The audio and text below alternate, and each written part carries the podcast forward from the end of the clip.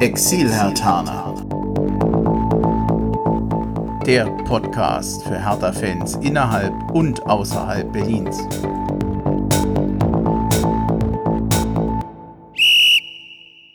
So, hallo Hertha-Fans. Ich grüße euch heute zur 18. Ausgabe des Exil-Hertaner Podcasts. Wir sind nochmal in Hessen. Wir haben eigentlich die letzte Aufnahme vor drei Tagen noch mit dem Dennis gemacht. Aber der Erik hatte Zeit und der Martin. Ich grüße euch. Hi Andreas. Hallo Andreas. Wir haben ein bisschen ähnliche Themen wie letztens schon, weil gerade rund um den Investor, das ist damals genau an dem Tag bekannt gegeben worden, als ich mit dem Dennis gesprochen hatte. Wir hatten ganz wenig Zeit zur Vorbereitung. Heute haben wir noch mal ein paar Details mehr. Zum Teil recht schwierig. Es geht um so viele rechtliche, juristische Themen. Das ist nicht einfach, aber wir versuchen es trotzdem. Ich habe vor dem Blog ein bisschen Angst, aber wir haben auch nettere Themen. Glaube ich zumindest. Also, Erik, du bist zum ersten Mal dabei. Nach dem dritten Mal bitte nicht mehr wieder wählen. oh, ist der schlecht. Ich versuche dieses schlechte Niveau nicht zu halten. Auch du bist Exilhataner. Ähm, wir versuchen ja hier immer so ein bisschen auch mal Leute vorzustellen, auch so ein bisschen Lebensläufe, klingt jetzt ein bisschen dick aufgetragen. Äh, auch bei dir wäre natürlich die übliche Frage, wo kommst du denn eigentlich her, wo bist du aufgewachsen? Ja. Ähm, vielen Dank, dass ich hier sein darf. Ich bin ebenfalls aus Berlin, ein Exil-Hataner jetzt äh, hier im Rhein-Main-Gebiet seit zwei Jahren, auf den Tag genau heute. Ähm, aufgewachsen bin ich in Tempelhof im äh, schönen äh, Südberlin habe aber auch die Erfahrung schon früh gesammelt als Exil-Hataner. Äh, damals aufgrund des Jobwechsels meines Vaters habe ich auch längere Zeit in äh, Norddeutschland gelebt. Oh, und, auch noch, ja? Und habe da äh, ähm, die, sag ich mal, unter, unter der HSV-Hegemonie äh, quasi mich da ähm, ja, ausleben dürfen. Du bist auch richtig komplett in Tempelhof aufgewachsen. Ich glaube, du hast mir erzählt, ihr seid noch ein bisschen umgezogen. Also es ist nicht dein Hauptkiez, ne? Ist mein, also wir doch an sich schon. Äh, wenn ich in Berlin gelebt habe, äh, dann in Tempelhof. Oh, oh, irgendwie haben wir so einen leichten Tempelhof-Schwerpunkt.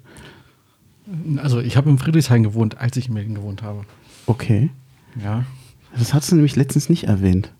Da haben wir auch mehr über Stahl Brandenburg gesprochen und das müssen wir diesmal heute nicht tun. Oh. Hat, hast, hat jemand gesagt, du darfst nicht? Vierter Platz, äh, Landesliga Nord. Okay, Thema erledigt. Ich weiß genau, was du meinst. Ähm, Siebte Liga ist das übrigens, für die, die es nicht wissen. Das klingt hart. Mhm. Ist es.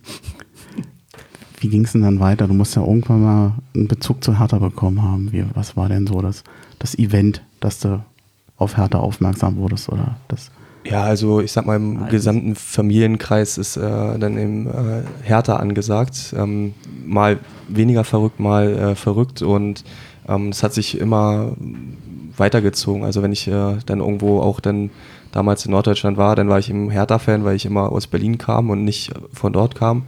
Ähm, als ich dann das bewusster verfolgt habe, dann gab's, war ich ja damals auch in einer, in guten Zeit. Also das war ja damals mit äh, Marcelinho, Pantelic und Co. Das war ja die Zeit, in der ich dann ja Fußball dann auch ähm, bewusster wahrgenommen habe. Hast du Champions League noch sehen können? Äh, Oder? Ja, im, im Fernsehen dann. ähm, aber Genau, das Oder war also mitbekommen, sagen wir mal so. Mitbekommen. mitbekommen. Ja, ja. Ähm, und sag ich mal, dann wurde ich dann ja auch, äh, auch aktiv, richtig, ähm, als äh, Hertha dann auch abgestiegen ist. Da habe ich dann gesagt, jetzt erst recht. Ähm, und da war ich dann auch wirklich regelmäßig dann auch im, im Stadion und solche, so weiter. Hast du selber Fußball gespielt? Ja, als kleiner Junge natürlich auch im Verein. Zwischen HSV und Bayern-Fans war ich dann äh, ein kleiner Hertha-Fan. Ja. Spielst du noch? Nicht mehr aktiv im Verein. Wenn überhaupt kicken wir, bolzen wir oder so. Und sonst auch. Das, das reicht ja, ist ja nicht das Schlechteste, ja, habe ich auch gemacht. Ja. Also ich habe ganz früher immer als Kind vor allem an der Marienhöhe, wir brauchten nicht viel. Da waren zwei Torstangen, hast ein Tor geschossen, konntest du erstmal drei Minuten hinten in die Büsche rennen und den Ball suchen. Ja. Aber es fand ich jetzt nicht das Schlechteste. Es war auch eine Zeit, wo ich total Fußball verrückt war. Also vormittags Fußball spielen, dann Mittagessen und dann, ich glaube, ich spiele nochmal Fußball. Ja. Also ich konnte das auch den ganzen ja. Tag machen. Ja. Würde mir heute etwas schwerer fallen. ja. Mm. Du bist, wie bist du denn jetzt ins Rhein-Main-Gebiet gekommen? Wie so viele hier wirklich auch beruflich. Also ist jetzt nicht so, dass ich äh, unbedingt hierher wollte, aber natürlich aufgrund der äh, wirtschaftlichen Möglichkeiten, die man auch hier hat, äh, auch beruflichen Möglichkeiten, war, war das ein logischer Schritt für mich. Ist es dir schwer gefallen? Also ich habe das damals ja auch erstmal nur, sagen wir mal, temporär geplant und ich musste mich total dran gewöhnen. Die Freunde noch in Berlin, die Eltern in Berlin. Ich fand es schwierig. Äh, war für mich ein Schritt, ja, aber ich habe das nach meinem Studium bewusst gemacht. Ähm, ich wollte auch was anderes. Ähm, Im Nachhinein finde ich die Entscheidung bis heute richtig und wenn es nicht äh, Frank also Frankfurt, ich bin nach Frankfurt gezogen, wenn es nicht Frankfurt gewesen wäre, dann wäre es äh, eventuell auch eine andere Stadt in Europa gewesen. Ähm, ich wäre so oder so aus Berlin rausgezogen aufgrund meiner beruflichen Ziele. Hast du im Hinterkopf wieder nach Berlin zurückzugehen irgendwann mal oder also ich habe keine, keine Deadline, ich habe keine, hm. kein, keine Fünf-Jahres-Grenze oder sowas. Aber äh, ja, ich werde auf jeden Fall nach Berlin wieder zurück. Denn viele andere bei uns habe ich den Eindruck, die sind so mit ähnlichen Bedingungen mal nach Frankfurt mhm. gekommen und dann fühlt man sich vielleicht wohl, hat oder einen guten Arbeitsplatz oder eine Familie, Familie, hat Liebe gebaut. Ja? Dann, dann läuft es anders. Also hätte mich damals, ich konnte mir damals nie vorstellen, Berlin zu verlassen. Mir haben immer die Leid getan, die aus Berlin weggegangen sind. Irgendwie aufs Land, wo nichts ist, wo man keinen kennt. Ich fand die Vorstellung ganz furchtbar. Ja. Und ich muss auch zugeben, in Hessen, der hessische Typ ist auch ein bisschen anders. Ich habe immer so den Eindruck, ich bin als Berliner irgendwie ein bisschen schneller. Vielleicht auch, ein, ich weiß jetzt nicht, pfiffiger oder, na, es ist, es ist schon gemütlich. Das Tempo ist hier anders. Das Hessische ist schon so ein bisschen mhm. ruhiger. Dann hättest du mal nach Stuttgart gehen sollen. Da wärst, da, da wärst du total entschleunigt worden. Warst du da? Nee, aber die, die Schwaben sind an sich ja noch eine Spur, äh, also langsamer klingt jetzt doof, ne? Es hat ja nichts mit Intellekt zu tun, mhm. aber grundsätzlich vom Temperament her. Ja, die können nicht zum Punkt kommen. Oh, da muss ich aufpassen, das kann ich auch. ja, wie mir ja eben mal so kurzfristig angedeutet wurde. ähm, was, was haben wir denn noch? Ich habe immer ein bisschen das Gefühl, ich bin hier Exot. Wie wirst du hier wahrgenommen oder was, wie reagieren die Leute, wenn die mitkriegen, eigentlich bist der Herr Tane? Ja, also wie oft, auch glaube ich in unserem Kreise, ähm, ist es eine erstmal so oftmals, also entweder ist es eine gewisse Gleichgültigkeit und sag ich mal eine gewisse Verwunderung, also hä, wieso denn Hertha? Mhm. Ähm, ne, Gibt es nicht was, äh, ne, wenn dann überhaupt Union oder äh, so wie jetzt sag ich mal in Hamburg dann auch St. Pauli ist, hat mehr, ist ein bisschen sexy. Ähm, oder eben dann schon, ist natürlich auch dann gerade, weil, äh, weil ich auch viel unterwegs bin und die einige Leute wissen, dass ich auch wirklich fast zu jedem Spiel fahre, ähm, da natürlich dann auch ja, nicht eine Ablehnung, aber eine gewisse Verwunderung natürlich, weil man, äh, weil ja auch die Hertha-Fans teilweise berüchtigt sind dafür, dass sie sich nicht immer einwandfrei benehmen können. Okay. Ähm, hast du den Eindruck, Hertha wird so ein bisschen als graue Maus wahrgenommen? Ähm, dieser Einschätzung teile ich tatsächlich nicht. Ähm, auf, also was ich gerade meine, ich glaube, entweder sind die Leute, äh, fühlen sie das, also entweder nehmen sie die gar nicht wahr, ja, vielleicht graue Maus, oder man Hertha hat eben Ecken und Kanten und man stößt sich da so ein bisschen dran. Ich glaube nicht, dass, äh, dass, dass Hertha so ein Verein ist wie zum Beispiel Freiburg oder Augsburg, gegen die man nichts hat oder die man nicht unbedingt toll findet. So, also es ist, ähm, würde ich deswegen nicht sagen. Also Hertha hat schon Ecken und Kanten und ähm, man hat es ja jetzt gerade aktuell mit, den, mit dem Investor, mit der Nachricht auch mitbekommen, auf einmal reden auch wieder alle drüber. Hm. Ich habe die Leute eigentlich immer nur bei zwei Sachen auf Härte angesprochen. Entweder wenn es Ärger gab, Dortmund oder Relegationsspiel damals, wenn sie wirklich mal eine gute Phase haben und wirklich gut gewonnen haben, das ist selten, war jetzt nicht so häufig, und auf Dardai. Mhm. Dada war eigentlich immer so, wenn der, als er im äh, Sportstudio war, haben mich einige auf, äh, darauf angesprochen und gesagt, wie, wie nett sie den finden und äh, wie gut er sich da präsentiert hat. Das höre ich jetzt, wenn Preetz im Sportstudio ist, nicht unbedingt. Der ist ja, präsentiert sich da halt mehr geschäftsmännischer, glatter. Hm. Wobei ein glatter Typ ist er nur wirklich nicht finde ich. Ähm, vielleicht noch zu ergänzen, also ich bin, Erik, ich bin so bei dir. Ähm, Graue Maus auch nicht unbedingt. Ähm, Hertha wird so ein bisschen wahrgenommen als, ich, ich meine das Gefühl, so ein bisschen die Leute so, was ist so ein Prollverein halt, ja. So nach dem Motto, als ob Berlin im Ruhrgebiet liegen würde, ja. Ähm, was natürlich nicht der Fall ist. Ähm, ja, und deswegen, was du sagtest, ne, wenn es mal was Negatives ist oder man wird auf die Fans angesprochen, wenn es da mal irgendwie Stress gab, wobei die Hertha-Fans jetzt nicht stressiger sind als andere Fans auch, ja, aber ich glaube von der Wahrnehmung her wird da viel äh, reininterpretiert, so, naja, das ist halt Proll Berlin halt, ne? Das, das spielt ja auch noch eine Rolle. Und darauf wird man oft angesprochen. Oder halt auf, es gibt so viele tolle Fußballvereine, warum ausgerechnet Hertha? Sagen dann HSV-Fans und so, ja. Und dann sage ich, hm. hm. Aber ja. sind, wir, sind wir wirklich ein gastfreundlicher Verein? Also wenn ich in Freiburg bin oder in Mainz, dann verhalten sich die Leute anders als in Berlin. Wenn der in Berlin den äh, Gastmannschaft und äh, die, die Gäste und Fans begrüßen soll, wird gepfiffen und geboot. In Mainz und Freiburg wird applaudiert finde ich gar nicht so schlecht. Ja, ich weiß, jetzt kann man sagen, sei nicht so empfindlich, aber find, ich finde es immer ein bisschen schade. Ich, ich glaube, ich finde es auch schade, weil es ist einfach jetzt nicht besonders sportlich, ähm, wenn, man, wenn man die Gäste jetzt ausbuht. Aber grundsätzlich habe ich ähm, in Berlin, ich, also ich habe noch niemanden erlebt, der in Berlin wirklich mal so aufgrund seines Fantums eines anderen Vereins, und da gibt es ja noch viele in Berlin, schlechte Erfahrungen gemacht hätte. Ich habe hier zum Beispiel in Frankfurt schon sehr schlechte Erfahrungen gemacht. Ja. Allein nur, wenn du mal mit einer Hertha-Mütze über, über den Weihnachtsmarkt läufst und wirst aggressiv angemacht, ähm, nach dem Motto, das ist unsere Stadt hier, hau ab, du Kanacke oder sorry, also das geht gar nicht. Und das habe ich in Berlin komischerweise nie erlebt. Ja, insofern ist, glaube ich, dieses, was den Hertha-Fans oft zugeschrieben wird, äh, erlebe ich in der Praxis so nicht. Und das sage ich jetzt nicht, weil ich einer, ein Teil davon bin, sondern weil ich einfach glaube, wir sind eigentlich viel netter, als wir wahrgenommen werden. Im Querschnitt denke ich schon, ja. Also im Querschnitt ja. Aber wie gesagt, solche äh, Ausschreitungen wie damals in Dortmund mhm. oder das ist ja nicht das erste Mal gewesen. Und äh, ich glaube auch, ähm, fand ich ein ganz guter Punkt. Prollverein, nein, an sich nicht. Wir sind jetzt keine äh, Malocher oder so, aber ich glaube schon, dass wir uns äh, zum Beispiel jetzt mit der Eintracht Frankfurt, äh, was auch die Fans angeht, äh, wirklich, dass wir da viele Schnittstellen haben und dass ich glaube auch deswegen die zwei Vereine sich so reiben gegeneinander oder die Fans gegeneinander. Dabei hätte ich gerne das, was Frankfurt hat, nämlich ein so ein Standing in der Stadt, wie es Hertha BSC in Berlin fehlt. Ja, aber ich sehe es ein bisschen, äh, äh Frankfurt hat mhm. eben, ist sehr klein, äh, hat ein anderes Einzugsgebiet, ähm, haben wir in Berlin eben nicht. Und ich finde find den Vergleich nicht immer, also ich finde, äh, den Vergleich sollte man nicht immer ziehen. Mhm. Weil das nicht vergleichbar ist für dich? Richtig. Ja. Mhm. Zumal Berlin ja auch eine klassische Zuzugsstadt ist. Ich meine, wie viele Menschen, die in Berlin leben, sind in Berlin geboren. Ähm, das sehe ich ja an mir selbst. Ich bin auch nicht in Berlin geboren, obwohl ich da lange gelebt habe. Und das macht es natürlich auch noch schwerer. Das ist ein echtes Strukturthema für Hertha. Und umso wichtiger finde ich, da hatten wir beim letzten Mal schon drüber, also beim vorletzten Mal, als ich mal mit dabei war, hier bei dem Podcast drüber gesprochen, dass Union aufsteigt, hilft an der Stelle, weil das Thema Relevanz des Fußballs in Berlin einfach steigt oder Relevanz des Berliner Fußballs. Aber ich glaube, da kommen wir nochmal dazu. Ich höre das mit den, ähm, wie viele sind in Berlin geboren, immer so oft. Aber das Schlimme ist, es ist für mich kein Argument. Also ich weiß, es sind 47 Prozent der Leute, die in Berlin leben, sind auch in Berlin geboren.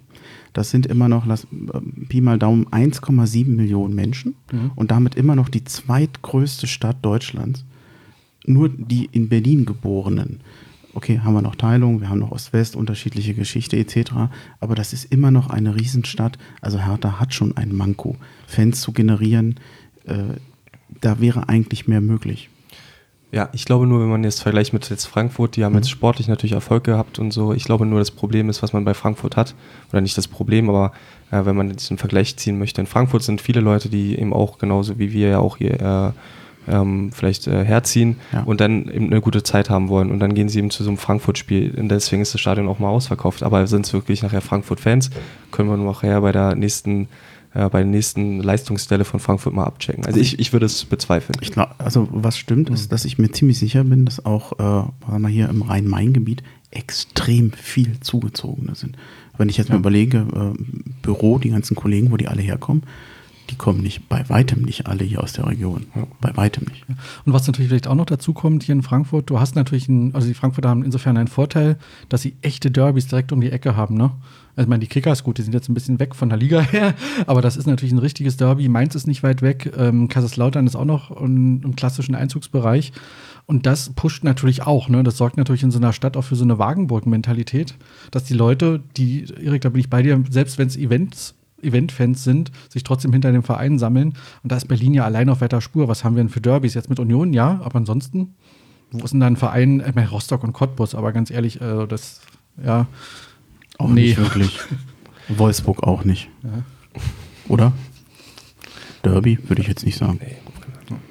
Kleiner Exkurs war das, oder? Aber macht ja nichts, ist ja nicht schlimm. Vielleicht ein, zwei hast ein Lieblingsspiel von Hertha? Oder irgendwas, was besonders gut oder schlecht in Erinnerung geblieben ist? Also ich, wie ich ja gerade gesagt habe, ich war viel unterwegs, ähm, war jetzt international leider wenig, äh, habe da ganz besonders das äh, Spiel in Kopenhagen bzw. gegen Brøndby im, im, Kopf leider verloren, aber irgendwie war es eine coole äh, Tour. Ähm, war auch witzig, irgendwie, und auch da wieder haben sich die Hertha-Fans wieder von der besten Seite gezeigt, dass sie den äh, Block damals da gestürmt haben.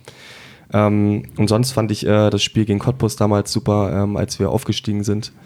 Ähm, das war, also das erste Mal aufgestiegen sind, ähm, in, wieder in die erste Liga. Das war irgendwie ein cooles Fußballfest, war tolles Wetter und ähm, ja, damals gab es eben auch das Derby gegen Cottbus und äh, war irgendwie eine coole Zeit. Das ist das, was ich mich, woran ich mich gut erinnere. Dann warst du wahrscheinlich nicht in Bilbao, ne? Leider nicht, da habe ich gerade meine Probezeit gehabt, deswegen. Ah, denn da schwärmen noch sehr viele von. Ja. Mhm. Äh, von der Stadt und allem drumherum. Ähm, Negativerfahrung? Wenig. Also, hm. also muss man ja nicht haben. Spielerisch gab es vieles. Ähm, von den Fans her, ja, hat man mal gute Tage, mal schlechte Tage, aber es gibt jetzt keine Negativerfahrung so. Okay, aber weil ich mich immer automatisch an das Relegationsspiel erinnere, was ich halt mal so besonders schlecht in Erinnerung habe, weil da ging ja alles schief. Hm. Sportlich, drumherum, Image, aber ich hatte an dem Tag Geburtstag. Das war richtig bitter. An dem Relegationsspiel? Ja, genau. Dieses Spiel gegen Düsseldorf. Ähm, in der, irgendwo auf einem Seminar in irgendeinem Hotel zusammen mit den Kollegen. Ich wollte eigentlich feiern. Ich sage jetzt das Wort nicht, was mir jetzt durch den Kopf geht. Also es war jetzt nicht so ein toller Abend. Ich musste ihn in Alkohol ertränken. Das hätte ich aber auch gemacht. Mhm. Wobei, das haben die anderen auch. Ja. ja. Wir haben uns, ich will nicht sagen, ein bisschen verquatscht ich hatte ja angeboten, dass wir nochmal das, was ich mit dem Dennis letztens besprochen hatte, versuchen, ein bisschen zusammenzufassen. Wir können das mal, wir beschleunigen es ein bisschen, würde ich mal vorschlagen. Allerdings gibt es zwei Meldungen, die ja mehr oder weniger neu sind. Die, der Kicker hat gemeldet, dass Marco Grujic wohl nach aktuellem Stand nochmal ein Jahr an Hertha verliehen werden soll, entgegen vieler anderen Gerüchte, die vorher da waren. Berliner Morgenpost hat das auch erstmal bestätigt. Es, die Vereine noch nicht, aber das sieht schon mal sehr gut aus. Ich freue mich. Wie, wie geht's euch? Also ich freue mich auf jeden Fall auch. Ich meine, es ist ein, ein Top-Spieler, der, ähm, obwohl er in Liverpool, sagen wir mal, noch ein Entwicklungskandidat ist, bei uns einfach einen wertvollen Beitrag leistet. Und ich finde es auch gut, dass er tatsächlich nicht, wie jetzt Bremen oder was da so alles äh, genannt wurde, sondern in Berlin bleibt. Das, das ist auch ein star starkes Statement gegenüber Verein und Stadt. Finde ich gut. Ja, sehe ich genauso. Ähm, ich habe da damals, sage ich mal, die ähm, Diskussion nicht ganz geteilt, äh, dass man ohne Grujic nicht äh, gut spielen kann. Wir müssen uns immer noch überlegen, der ist einfach nur noch ein weiteres Jahr ausgeliehen. Das heißt also, wir haben nachher äh, am Ende der nächsten Saison dieselbe Diskussion nochmal. Mhm. Ähm, von daher, also wenn er dieses Jahr gut spielt und wir äh, auch gut am Ende landen, könnte ich mir natürlich vorstellen, dass da vielleicht noch mehr drin ist und dass auch die Verhandlungsstärke von uns äh, positiver ist. Aber wir müssen uns so trotzdem Gedanken machen, dass wir Kulic nach äh, der nächsten Saison trotzdem wieder ersetzen müssen. Wir können ihn ja vielleicht auch verpflichten. Würdest du es tun wollen? Nach dem, äh, also zum aktuellen Stand, ja. Ich meine, er hatte ein bisschen Verletzungspech gehabt. Ich würde ihm erstmal die Daumen drücken, dass er jetzt sich nicht wieder so oft verletzt oder gefault wird, wie bei von Patrick Herrmann damals. Das war, ich habe immer noch das Bild im Kopf. Mhm ich, ich weiß nicht, welche Summen da nachher kommen. Ich glaube, Atletico Madrid wurde ja angeboten für 23 Millionen Euro. Ich meine, das ist immer noch extrem viel Geld, aber ich könnte mir vorstellen, dass das Bandbreiten sind, in dem Hertha in Zukunft auch mal agieren kann. Ihr nickt, dann ja. gehen wir mal zum nächsten Thema.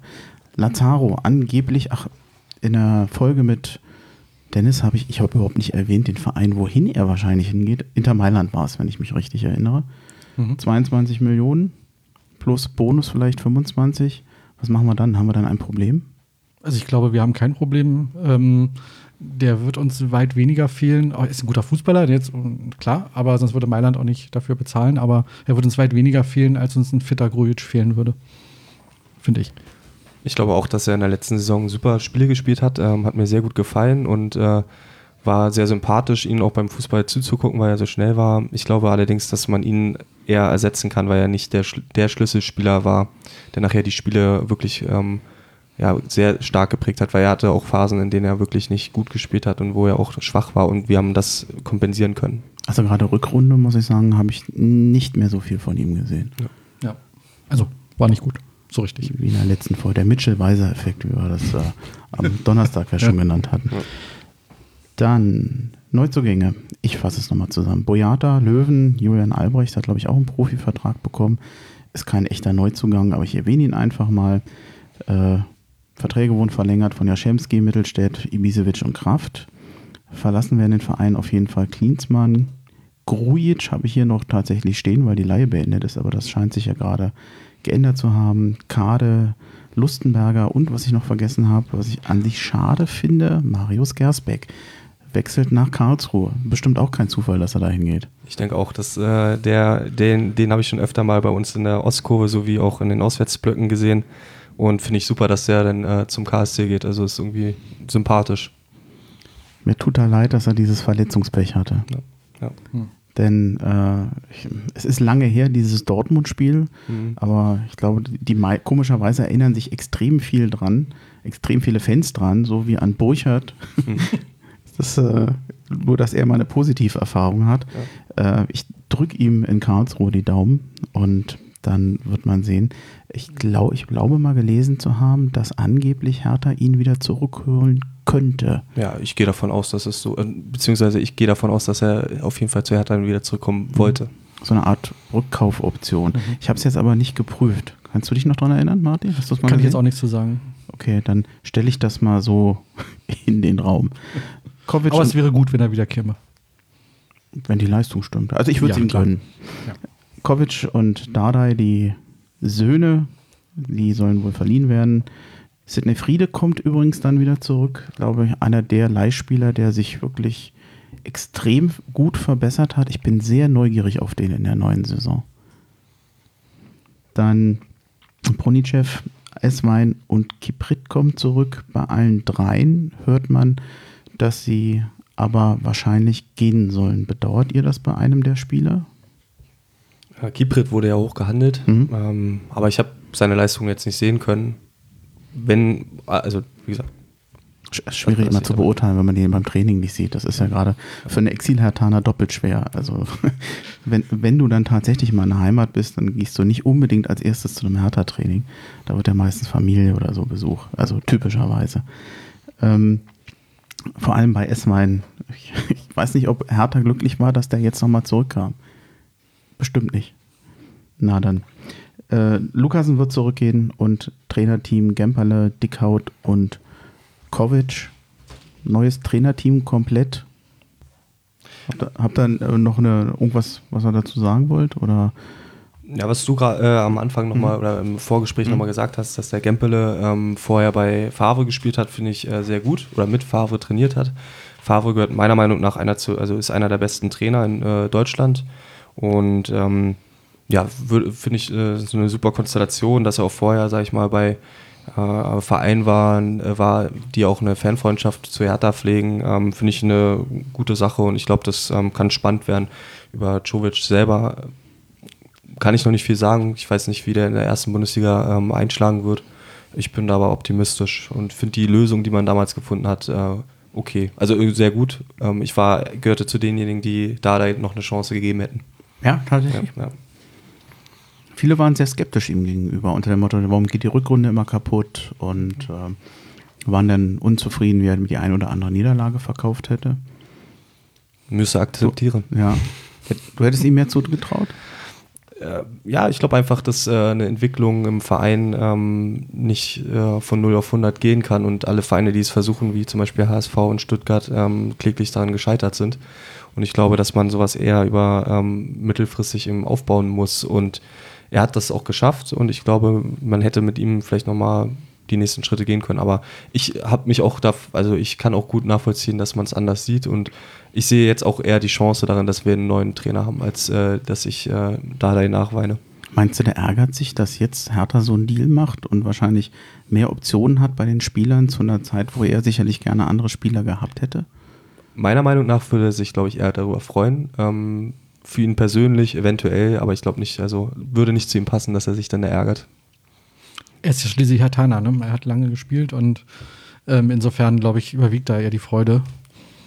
Ich fand es immer wieder erstaunlich, wie, er, wie sehr er sich in der Außendarstellung selber zurückgenommen hat und immer den Verein in den Vordergrund gestellt hat.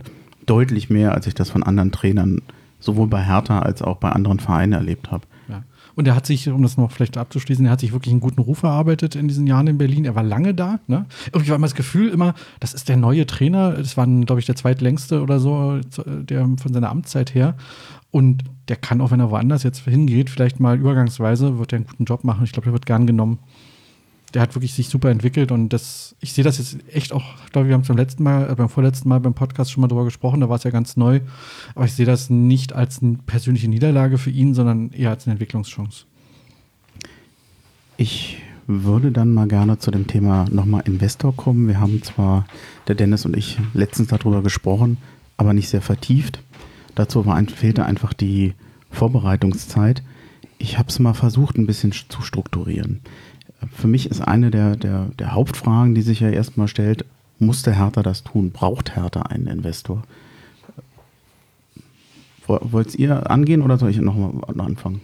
Du hast ja eine direkte Frage gestellt. Ja, okay. Dann, ach so. Auf die man auch antworten kann. Dann Deswegen, hau rein. Also ich bin der festen Überzeugung, Hertha, wir hatten schon einen Investor, der ist bloß nicht groß aufgefallen. Jetzt haben wir wieder einen, der hat halt einen Namen, deswegen redet man drüber, aber ohne jemanden, der wirklich Geld dem Verein dauerhaft zur Verfügung stellt, wird ein Etablieren in der Bundesliga auf einem guten Niveau nicht funktionieren, da bin ich überzeugt von. Also ja, wir brauchen einen Investor. Ähm, ja, sehe ich größtenteils ähnlich. Ähm, mit, mit den äh, Überschüssen aus äh, Bratwurstverkauf lässt sich, glaube ich, das nicht so schnell ähm, ähm, machen. Ähm, die Frage ist nachher meiner Meinung nach, wie baut man das aus und wie hm. äh, richtet man oder wie äh, strukturiert man solche äh, Investitionen. Bisher sieht das für mich okay aus. Ähm, ich warne immer nur davor, dass man eben sowas jetzt äh, zu hoch, hochjubelt oder eben direkt irgendwie ablehnt. Ich glaube, das muss man eben, genauso wie bei KKA, muss man das ein bisschen ähm, abwägen.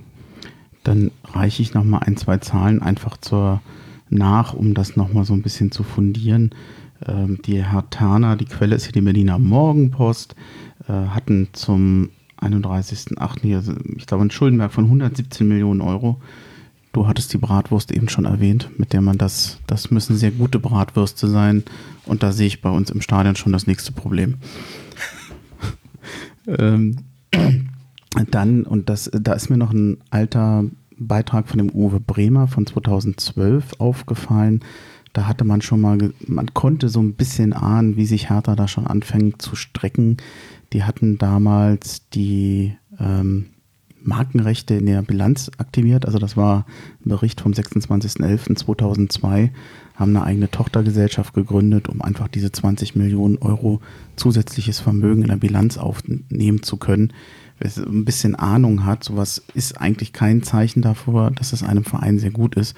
Wenn man sowas äh, gut geht, das ist schon eine Form der kleineren Not. Tafelsilber nennt man sowas, was man dann verscheuert. Ja, ich, es gab ja noch andere Sachen, dass man zukünftige Erträge mehr oder weniger verkauft hat. Man hat sich dann Vorschüsse geben lassen und ähm, das waren alles ja schon Komponenten, wo man sieht, also Hertha geht es eigentlich nicht gut. Ich glaube, es ist aber auch immer ein Thema, da spricht ein Verein nicht gerne drüber. Das willst du nicht an die große Glocke hängen, dass es eigentlich schwierig ist. Also faktisch hat Hertha ein Problem und trotzdem muss man sagen, dass die Reaktion der meisten Fans oder so ein Gefühl auf das Ganze noch mehr Kommerzialisierung und auch so die Moral dieses Investors zu hinterfragen, irgendwie noch so mit dabei ist. Habt, habt ihr ein grundsätzliches, ein moralisches Problem dabei? Dass man sich so hilft? Oder hätte man sagen sollen, ist uns egal, machen wir lieber nicht? Also ich habe da eine ziemlich klare Meinung. Ähm, wenn man jetzt wie bei KKA über die moralischen äh, Hintergründe des, äh, das ist ja einer der größten Private Equity Unternehmen, ähm, wenn man, also da kann man moralisch, äh, sag ich mal, äh, jetzt auch keine hohen Erwartungen haben. Und äh, solange es wirklich nur die Funktion ist, Geld zu geben und auch irgendwann Geld wieder abzuziehen, weil dieser Investor will ja auch Geld damit verdienen, dann ist es völlig okay. Man weiß äh, wirklich, das geht nur um ökonomische Aspekte. Ähm, meiner Meinung nach wird es ein Problem, wenn wir einen, ja, einen aktivistischen äh, Investor haben, der quasi da mitreden möchte und äh, der darin auch seine, sein Selbstbild irgendwie äh, hervorheben möchte. Und der, wenn man da, sag ich mal, eine Marke hat, wie zum Beispiel so ein äh, bei SAP und äh, ähm, quasi bei Hoffenheim, wie man das da sieht. Da hätte ich eher ein Problem mit und deswegen glaube ich, wenn man ähm, das nur fürs Geld macht, dann sind mir die moralischen ähm, Komponenten eigentlich so ziemlich egal.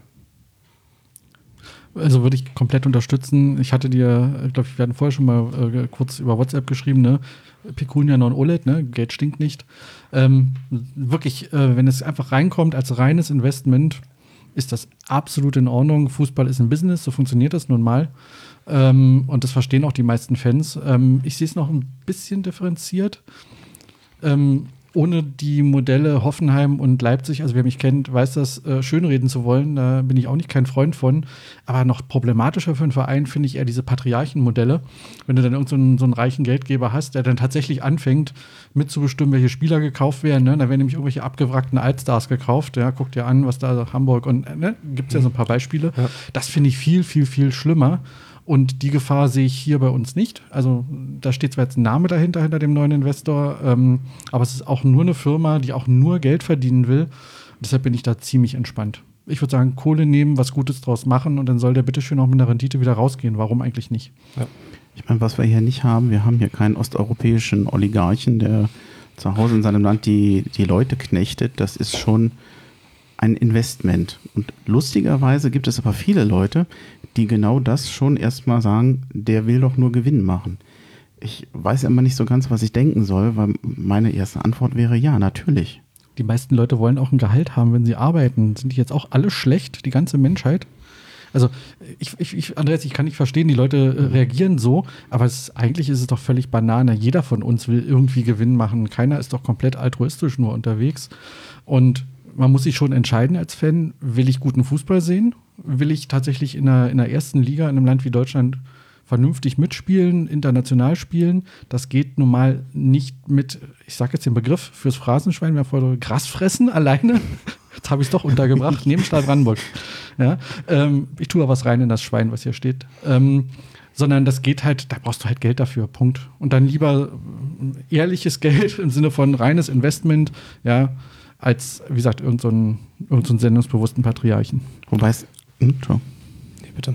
Im Grundsatz nicht schlimm finde, grundsätzlich zu sagen, ich prüfe schon, wen ich da habe. Und ja, äh, es gibt, glaube ich, auch genug Leute und Konstellationen, wo man sagen kann, das möchte ich nicht. Ich, das ist jetzt hier kein Heiliger, das ist jetzt kein Dalai Lama. Die werden nicht investieren, das weiß ich, aber ich finde, das ist noch akzeptabel.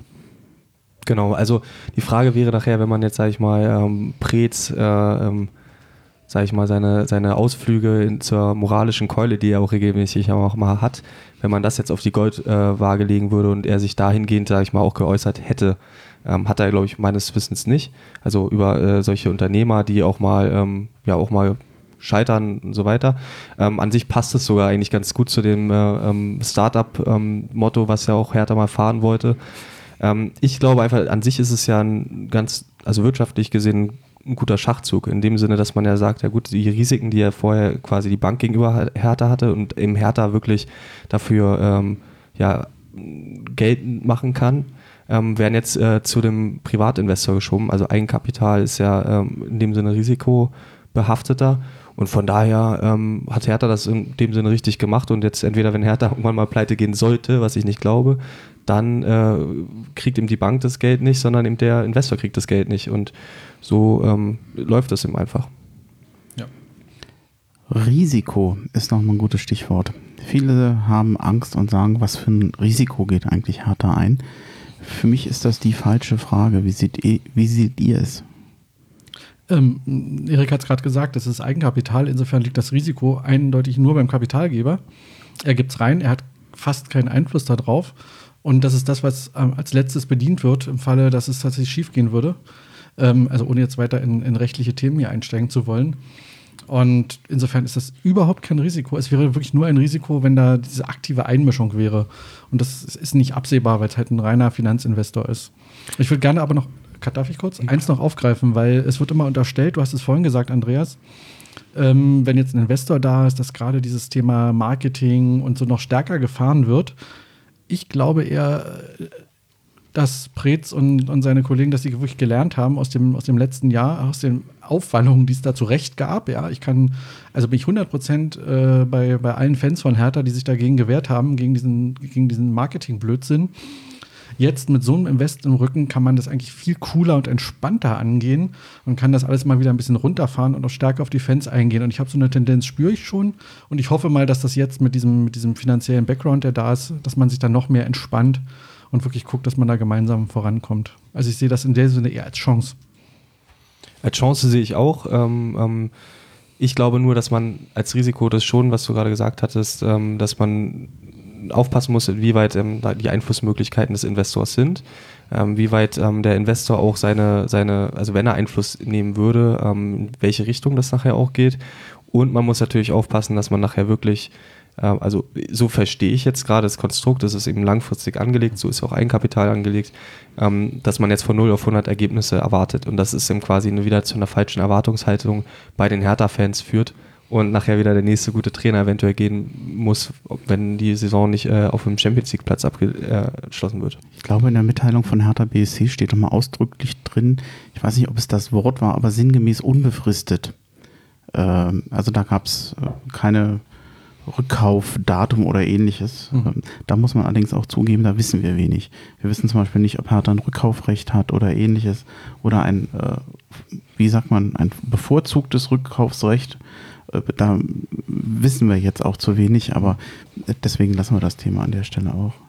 Ja? Wobei ich, ich, ich glaube, wir können es da wirklich entspannen, weil wenn man mal liest, was jetzt auch im, ich habe den Spiegelartikel ähm, auch, ich habe jetzt leider nicht mit, aber da stand auch drin, doch ist auch aus Sicht der Investmentgesellschaft, da kamen Argumente wie ähm, attraktiver Liga, jedes Jahr mehr Fernsehgelder, äh, Zuschauerschnitt geht hoch. Das sind alles Dinge, die dafür sprechen, dass sie sich schon Gedanken darüber gemacht haben, langfristig verdienen zu wollen. Also eine langfristige Wertsteigerung. Insofern, dass die Gefahr, wie es jetzt auch bei Firmen ist, wenn da so eine Heuschrecke kommt, reingeht und, und erstmal versucht, Geld rauszuziehen zulasten der Firma, das ist ja hier aufgrund der Konstruktion gar nicht möglich. Und das haben viele, die sich jetzt nicht so gut damit auskennen, glaube ich, auch immer im Kopf und haben dann so eine Abwehrhaltung. Das hier ist wirklich, das Geld gehört härter. Punkt. Wir können es im Prinzip damit machen, was wir wollen. Oder der Verein kann damit machen, was er will. Und ähm, da, das ist das Positive dabei. Wobei es auch inzwischen, ich habe das ja jetzt schon mehrfach mal gesagt oder geschrieben, du bist aber auch heute als Fan auch immer kurz vor der Überforderung. Du musst Jurist sein, du musst Bilanzprüfer sein, du musst äh, Investmentbanker sein, um das Ganze zu verstehen. Das ist, ähm, jetzt, jetzt kommt der Teil, vor dem ich am meisten Angst habe, um ehrlich zu sein. Dieser Punkt Einflussnahme beziehungsweise 50 plus 1 Regelung. Was ich versuch's mal zu erklären äh, damit man das ein bisschen besser einschätzen kann. Also, was ich verstanden habe oder was, ähm, glaube ich, eingängig ist, ist natürlich erstmal, es gibt Hertha BSC als eingetragenen Verein, das ist der EV. Die haben den Profisport ausgegliedert in eine Kommanditgesellschaft, die also streng genommen Hertha BSC, GmbH und Co. KGAA. Äh, bei diesen Kommanditgesellschaften auf Aktien, also es gibt hier immer einen ein Vollhafter und sozusagen ein Teilhafter. Meistens ist es so, also da geht es einfach nur darum, ähm, wenn das Ganze in die, in die Hose geht, wer haftet dafür oder wer kann sozusagen in Anspruch genommen werden. Der Vollhafter ist wiederum die, eine, eine Tochter von Hertha BSC, die Verwaltungs GmbH. Mhm. Und ähm, da, das gehört dem eingetragenen Verein zu 100 Prozent. Jetzt gibt es noch den Teilhafter und dahinter versteckt sich dann wieder Hertha BSC als eingetragener Verein und eben neuerdings diese Tenor Holding BV. Diese, das, dieser Begriff Vollhafter und Teilhafter, umgangssprachlich würde man eigentlich immer sagen, einer ist sozusagen der Unternehmer, einer führt das und der haftet komplett und der andere ist sozusagen wie ein Teilhaber. Genau. Das hat aber auch Einfluss auf, die, äh, auf den Grad der Mitbestimmung. Wer voll haftet, hat auch mehr zu sagen. Wer weniger haftet, hat auch weniger Einflussmöglichkeiten.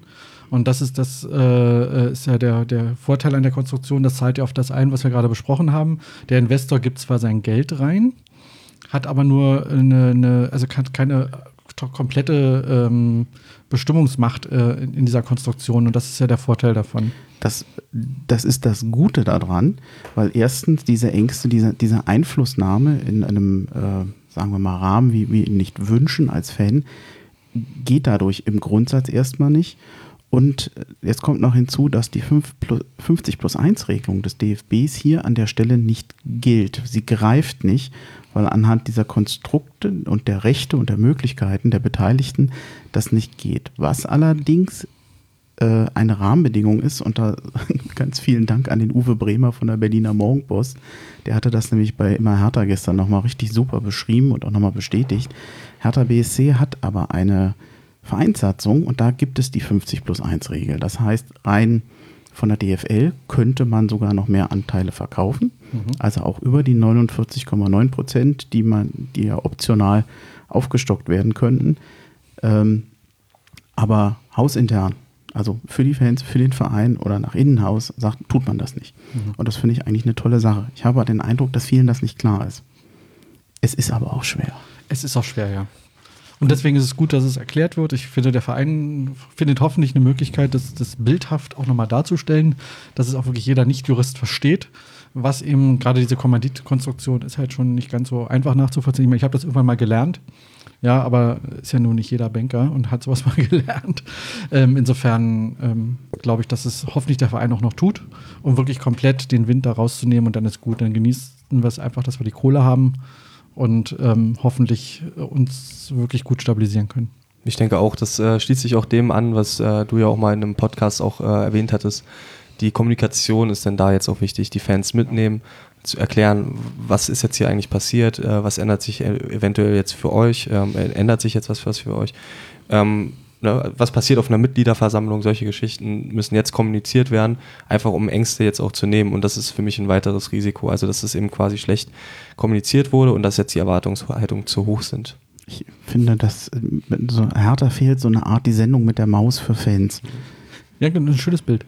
Willst du damit sagen, dass die Hertha-Fans äh, nicht sehr wir, wir sind dem Ganzen nicht sehr folgen können. Äh, nicht, das hat mit Fans gar nichts zu tun, aber du, das ist inzwischen so speziell, da sind ja nur noch Spezialisten und Juristen dran, das, wer versteht denn das auch? Also unsere Intention ist doch zunächst mal, wir wollen zum Fußball gehen und Spaß an einem erfolgreichen Verein haben, an einem tollen Fußballspiel und da interessiert mich sowas eigentlich gar nicht.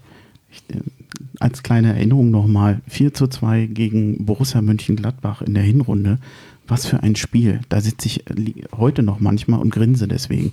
Ich habe keine Ahnung, wie das finanziert wurde. Ich habe keine Ahnung zur Taktik. Ich habe einfach nur das Spiel geguckt und hatte Freude. Und das ist eigentlich das Ziel von Fußball. So finde ich es eigentlich am besten. Was wir heute machen, ist ja sehr schwer zu verdauen. Aber naja, man, man, muss es verstehen. Ich fürchte, sonst kommt man nicht weiter. Ich, ich würde mir wünschen, dass Hertha das besser erklärt.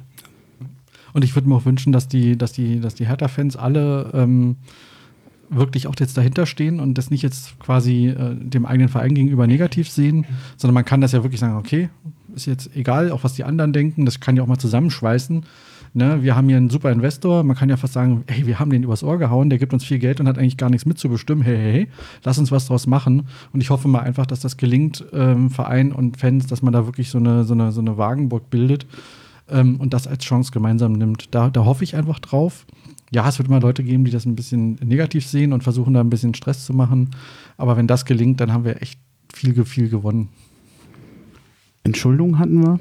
Wird mhm. einer der Punkte sein, die Hertha versuchen wird, damals zu machen oder ganz sicher sogar macht.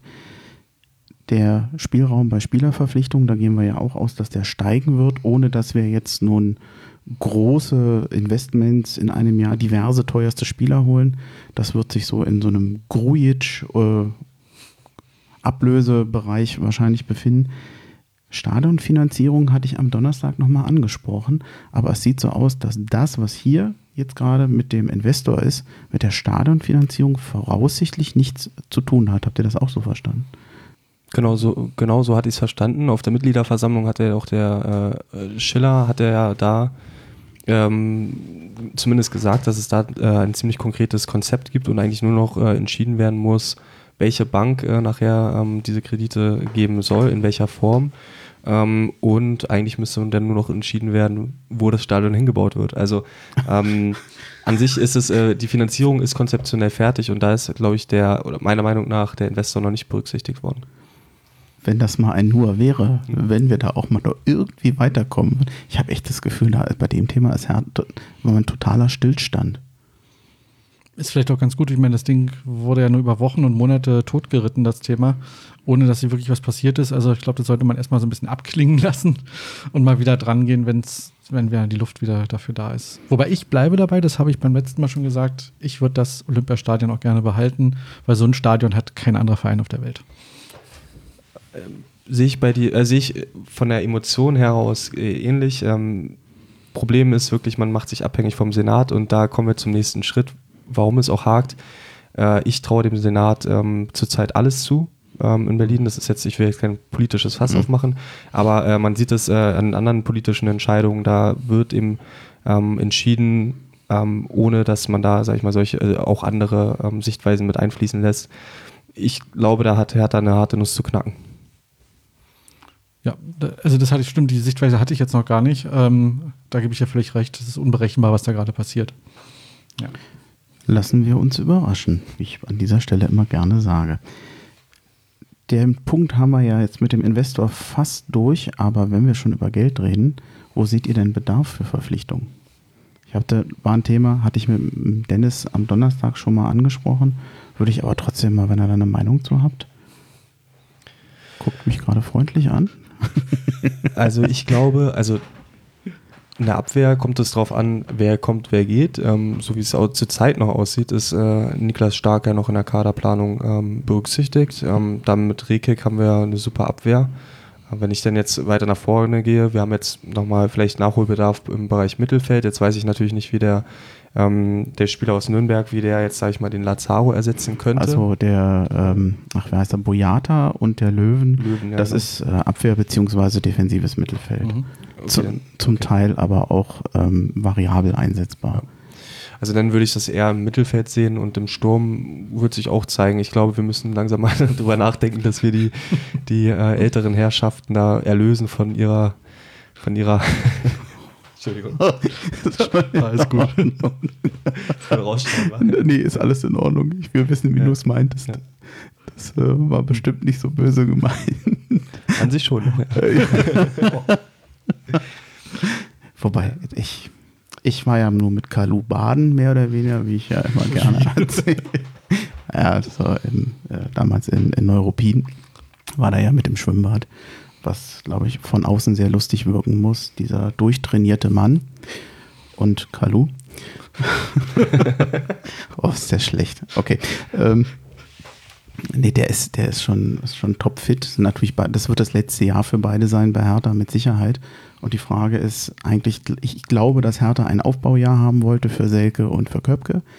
Und auch verletzungsbedingt, man kann jetzt nicht sagen nach der Saison, ja, die können eins zu eins in die Fußstapfen von denen treten. Für mich ist es immer noch ein Problem. Also wenn es die hm. Option gäbe, einen Stürmer zu holen, der da noch helfen könnte, wäre ich dabei. Ich glaube allerdings, dass ein ganz wesentlicher Punkt das offensive Mittelfeld sein wird und dass wir mehr über die Flügel machen. Denn ein S-Wein sollte ja über die Flügel kommen. Haraguchi ist weg. Alles, was wir immer sagten, mit Geschwindigkeit über die Flügel kommen, da glaube ich, hat Hertha schon ein Manko. Ich glaube, dass der Sidney Friede im Mittelfeld durchaus helfen kann. Ich hoffe, dass er sich entwickelt. Ich glaube aber, dass der mehr etwas defensiver ist. Der ist nicht hinter den Spitzen, der ist, glaube ich, eher vor der Abwehr. Ich bin mir aber nicht ganz sicher. Wisst ihr es? Auch nicht genau. Also, ich, mhm. Mittelfeld, Offensive, mal gucken. Transferfrist ist, endet am 2. September. Also ist noch Zeit. Noch viel Zeit, ja. sehr ich, viel Zeit. Ich glaube aber wirklich eher, ähm, oder ich hoffe, dass man wirklich beim Sturm was tut. Also ich gebe dir recht, was das Thema schnelle Mittelfeld, Mittelfeldspieler angeht. Aber wenn man davon ausgeht, dass die beiden alten Zirkuspferde ihre letzte Tour machen, ja, und ich meine das wirklich auch positiv, ähm, dann wäre es gut, wenn, mal, ein, wirklich ein, ein perspektivisch richtig, so, so eine Art Grujic für einen Sturm, ja.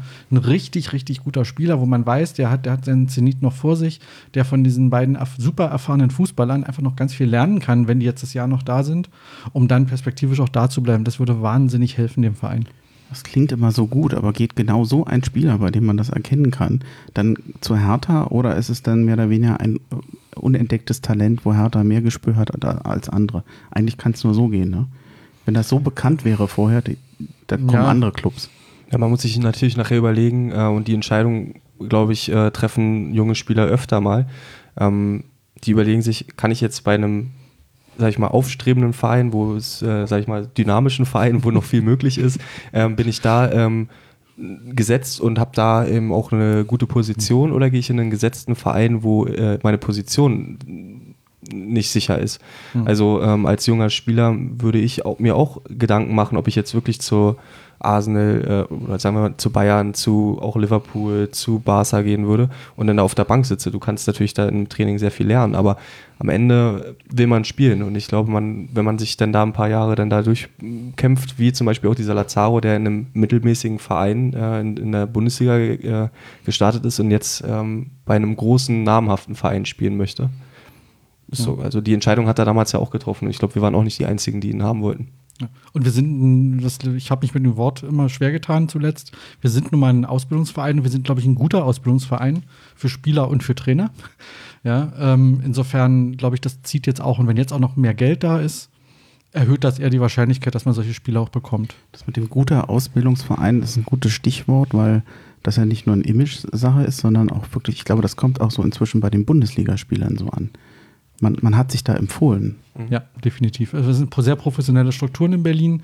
Ähm, es ist anders als, also Berlin ist keine, also Hertha ist keine Diva mehr, so wie früher noch teilweise und wie es andere gibt. Äh, und das sagen wir nicht nur, weil wir in Frankfurt sitzen, ja. Ähm, das ist definitiv auch, wird positiv wahrgenommen, dass da sehr professionell gearbeitet wird, dass da die Hertha-Familie zusammenhält. Das sieht man ja auch an der, an der Konstellation immer wieder. Und das ist definitiv positiv. Und es mischen sich keine Ex-Spieler ständig ein. Also man könnte ja fast sagen, das wäre vergleichbar mit Bayern. Bayern ist ja auch immer so, eine, so ein geschlossener Kreis, aus dem die sich rekrutieren, auch ihre, ihren Trainerstab und, und ähm, ihre ganzen Manager. Nur, dass da die ganzen Ex-Spieler mit reingrätschen ständig mit ihrem Sendungsbewusstsein. Und genau das fehlt bei Hertha und das ist eigentlich ganz positiv, weil der Rest funktioniert bei Bayern ja leider, also nicht leider, funktioniert ja auch sehr gut. Ich hatte ja eigentlich angedacht, dass wir das Thema Union nochmal angehen. Mhm das soll, okay, ich sehe schon, ihr möchtet das noch, dann wäre aber die Bitte, das möglichst kurz zu fassen. Wir hatten das ja, äh, ich hatte mit Dennis schon mal angesprochen am Donnerstag. Wir beide hatten uns geändert, äh, geändert, geärgert. Ihr wart, glaube ich, ein bisschen, fast ein Tick entspannter mit dem Thema. Ähm, es ging ja um die, ähm, ja, zum, meines Erachtens manchmal etwas merkwürdigen Aussagen, die aus der Union-Ecke kamen, wo ich immer so ein bisschen Ostproblem, Ost-West-Problem unterstellte oder ich ein Problem mit der Verhältnismäßigkeit und mit der Wortwahl hatte. Äh, ihr wart laut. Wie, wie ist denn eure Meinung? Haben wir uns zu Recht aufgeregt oder haben wir übertrieben? Äh, ich habe eure Aufregung, ich, also ich kann sie verstehen eventuell, aber ich sehe es eigentlich, ähm, ich würde es jetzt nicht genauso sehen. Ich glaube aber, dass äh, ein gewisser Konkurrenzkampf äh, gewisse, gewisser Wettbewerb ähm, definitiv äh, gut ist.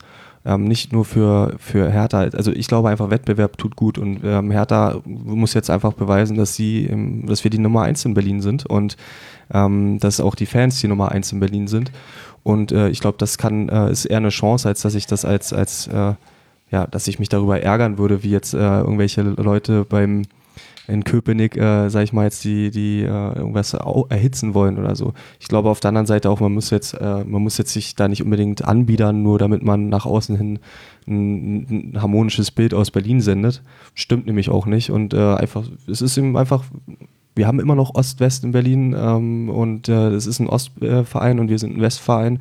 Und das äh, sollte auch äh, gerne ich glaube, Her Her Hertha will das ein bisschen anders. Also wir sind immer noch der Verein für Berlin, aber ähm, ja, so ist es. Und ich freue mich schon drauf, äh, auf die Spiele und ich freue mich auf die Rivalität äh, sportlich auf dem Platz und äh, auch äh, auf den Rängen. Und es wird, äh, ich freue mich einfach wirklich auf zwei Stadtderbys.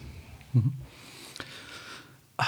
Ich, ich, bin ja, ich bin ja Ossi, ne? Und ähm, deswegen, ich bin da mal so ein bisschen hin und her gerissen. Man ich merkt es ja. Ja, ja, es ist, beschäftigt mich. Ich finde dieses Ost-West-Thema ehrlich gesagt blöd. Und ich glaube auch nicht, dass das noch wirklich so das Riesenthema ist, es wird auch instrumentalisiert jetzt. Es passt jetzt gerade so schön, ne? Der junge, dynamische, aufstrebende, sympathische Ostverein, Köpenick, ne, kleiner Stadtteil, also klein ist es ja nicht, aber gegen Investoren härter. Gegen die Investoren, jetzt genau das, und jetzt passt das auch so richtig, ja. Und ähm, wenn das, sag mal, wenn das im Rahmen bleibt, und das wird es in Berlin, da bin ich mir ziemlich sicher, ist das eine schöne Konkurrenz, da kann man sich, da können beide ein bisschen zusammenrücken, ja, an der Wohlhelde, da können sie da zusammenrücken, an der alten Fasterei. Wir können ein bisschen zusammenrücken, ja, und das, das kann eigentlich nur, nur positiv sein. Ich glaube, das wird bewusst hier, du hast auch so zwei, drei Zitate hier immer schon rausgesucht. Das wird bewusst auch ein bisschen jetzt benutzt, ja. Und ich bin nur so ein bisschen persönlich, ich hatte mich selber ertappt, so ein bisschen enttäuscht, weil ich hatte mich echt gefreut für Union. Ja, und ähm, das war jetzt so ein Dämpfer und der ist aber auch ganz gut, weil ähm, das hilft einem noch mehr wieder zu sagen, okay, so wie Erik jetzt auch sagt, dann freue ich mich auf die sechs Punkte aus den beiden Derbys und ansonsten alles Gute für Union.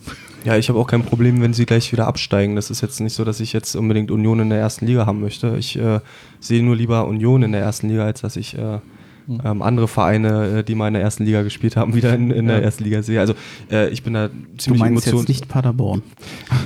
Hm. äh, also ich habe da wirklich keine positiven Gefühle gegenüber Union, mhm. aber ähm, freue mich einfach auf den sportlichen oder sag ich mal den, den, den Wettkampf in der Stadt, um, um die Stadt vielleicht auch. Da ich eine Affinität nach Bielefeld habe, muss ich sagen, Paderborn möge verschwinden, ganz weit unten und ganz weit weg. Das sage ich jetzt mal so ganz offen. Wieso hast du denn eine Affinität zu Bielefeld? Einfach nur, mein Schwager wohnt in Bielefeld und ich war ein paar Mal ähm, auf der. Ja, kann, kann, man kann es ja nicht ändern. Es gibt die Stadt übrigens wirklich, ja, äh, entgegen der Verschwörungstheorie. Und ich war ein paar Mal auf der Alm und irgendwie finde ich es ein sympathischer Verein. Also ist jetzt auch, da sind auch viele gute, gute Fans äh, unterwegs. Das ist echt noch Fankultur erlebbar. Das finde ich gut. Und deswegen, und da ist halt dieses Lokalderby, ne? Bielefeld versus, was da Richtung äh, Westfalen ist, Münster und Osnabrück. Aber natürlich auch Paderborn, ja. Das geht gar nicht. Ja, wobei ich mich jetzt, also inzwischen, also ich finde jetzt Bader, Paderborn auch nicht so schlimm. Die hatten gerade mal einen ganz furchtbaren Ausreißer mit Red Bull. Ich weiß nicht, was sie da geritten haben. Ich glaube, inzwischen sind sie da wieder weg von. Genau, und, und, nächstes Jahr dann wieder in der zweiten Liga. Alles gut. Ja, wobei, das wäre, ich, ich brauche da nicht noch so ein so ein Zweitclub von RB. Also ich bin froh, dass sie es nicht gemacht haben. Das hätte unheimlich viel Sympathien gekostet. Mhm. Zu was Recht. Ich, was ich noch kurz zur Union sagen wollte, nach diesem kurzen Schwenk ins Ostwestfälische. Ähm, früher war, also ich bin wie gesagt gelernter Ossi, ne, aus Brandenburg und generell die Berliner Clubs, egal ob das der BFC, sowieso gehasst äh, aufgrund der, der ganzen Mielke Stasi-Geschichte und der, der Hooligans und so weiter und so fort, die da waren. Und Union war aber genauso schlecht gelitten. Zwar nicht gehasst, aber auch nicht wirklich geliebt, weil man äh, vom, als Ossi alles mies fand, was aus Berlin kam, also aus Ostberlin kam. Ähm, insofern, früher wurde immer auch, ne, wurde immer auch so Schmähgesänge und ist, eigentlich hatte ich das überwunden für mich und ich möchte das auch weiter überwunden haben, weil ich einfach grundsätzlich sympathisch äh, finde, was die da äh, machen. Aber wie gesagt, das war jetzt so ein Dämpfer, gebe ich zu. Dieses, weil ich es einfach auch irgendwie blöd finde, dieses künstliche Ost-West-Geschacher, was da aufgemacht wird. Das wollte ich nur noch mal sagen, weil ich hatte gerade so eine Sympathie aufgebaut und die ist jetzt eher wieder neutral. Also diese ganzen Ost-West-Geschichten, mir ist das zu gestrig, ganz ehrlich. Es ist aber noch da, Andreas, ne? Ja, aber mein Gott, also in meinem Alltag, ich weiß nicht, wo die Leute her. Ich kenne nette und doofe Leute und lustigerweise, das äh, trennt sich dann aber nicht in Ost und West. Das ist dann eben individuell und das ist eigentlich das, was für mich zählt. Äh, ja. So, was für ein moralisches Schlusswort. Allerdings. Ja. Ich glaube, wir sind durch, ne? Was macht die Temperatur? Kannst du es oben sehen? Außentemperatur, Innentemperatur? Also außen sind es 31,4, das kann aber fast nicht stimmen. Doch in der Sonne schon. Nee, es wäre mir zu kühl fast, weil irgendwie müsste es wärmer sein. Ja, mal gucken. Äh, die Sonne kommt gerade erst rum, das geht noch ja, los. Hier drin sind knapp 25, also geht ja, wobei jetzt, ich werde auch danach mal für den, den Lüfter machen wir wieder an, glaube ich. Das ist dann besser. Ja. Man muss dazu sagen, für alle, die, warum wir gucken, in Frankfurt ist heute Ironman. Das heißt, Menschen fahren Fahrrad, schwimmen und laufen noch einen Marathon ja. bei knapp 40 Grad. Also Respekt dafür, äh, wie sehr man den gesunden Menschenverstand ausschalten kann. In Frank Frankreich sind es, glaube ich, 45,9 gewesen den Tag. Da kann, man sich ja nur noch ins Wasser legen. Das ist also normal ist das irgendwie alles nicht mehr, finde ich. Oder wir müssen uns dran gewöhnen, aber ich bin da nicht so, ich bin immer der Kältetyp. Ach ne, so, so Mitte 20 Grad und Sonnenschein sind schon okay. Hätte ich gerne mehr davon, aber. Mhm. aber nicht mehr 40. Nee, nicht 40. Genau.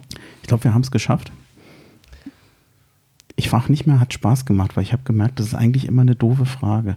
Hat Spaß gemacht, kann man sagen, hat es nicht Spaß gemacht, dann sagt man es eh nicht, wenn man halbwegs höflich ist. Aber naja, gut. Nee, das war's. Ich danke euch. Ja. Vielen Dank.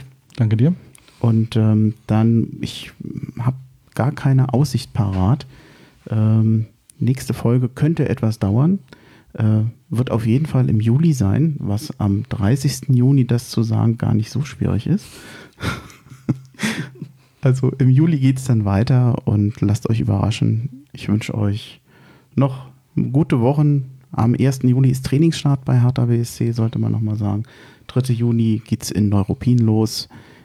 Inzwischen freue ich mich ein bisschen drauf und lassen wir uns überraschen, was noch alles passiert.